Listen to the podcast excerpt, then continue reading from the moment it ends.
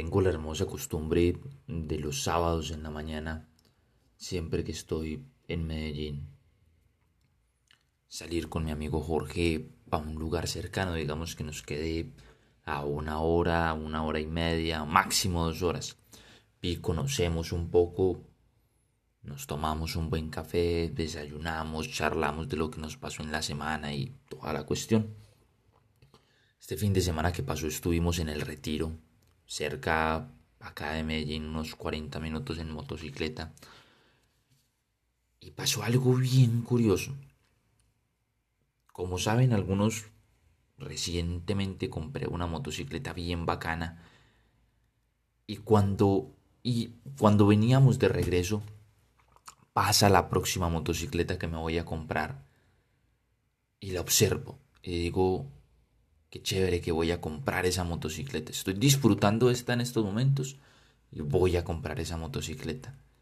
Y curiosamente pasa otra motocicleta aún más grande por el otro carril y veo que el chico voltea la cara y hace exactamente la misma mirada de voy a comprar esa motocicleta.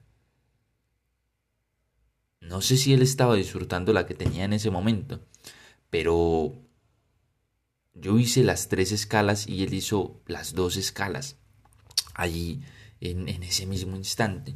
Y creo que un montón de veces vibro que no disfruto lo que tengo por andar pensando en lo que voy a tener. Incluso cuando estoy haciendo viajes a la playa, digo, ah, qué chévere esta playa, uy, y voy a ir a, pum, que, uy, qué chévere este restaurante y qué chévere ir a, pum, al otro. Le preguntaban a un muy amigo mío cuál es el mejor lugar del mundo.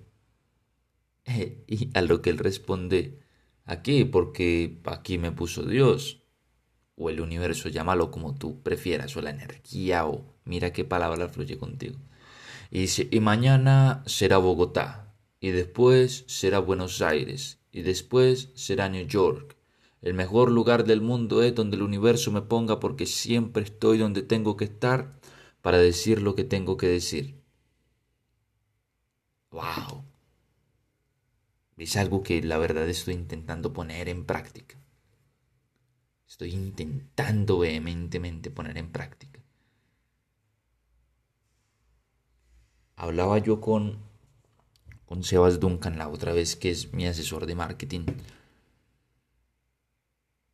y le decía algo que para mí es súper verídico. Y es que de alguna manera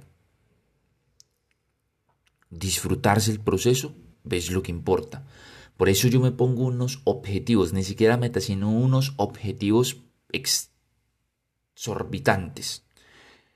Literal, que sean que sean como ir de aquí a Júpiter, por ejemplo.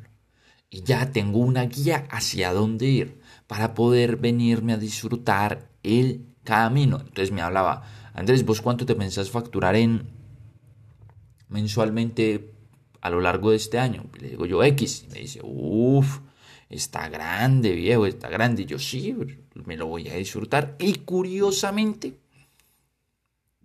cada vez me acerco más a esa cifra a que si la tuviese como una meta estricta, que la estuviese persiguiendo y no me estuviese disfrutando el proceso.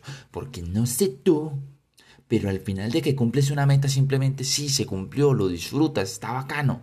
Pero si no te disfrutaste el proceso, eso te va a saber a mierda. A mierda. Por eso, disfruta el proceso. Disfruta lo que tienes en estos momentos. Y si no lo disfrutas, procura crear pequeñas mañas o pequeñas, digamos, chascarrillos, pequeños trucos para disfrutarlo.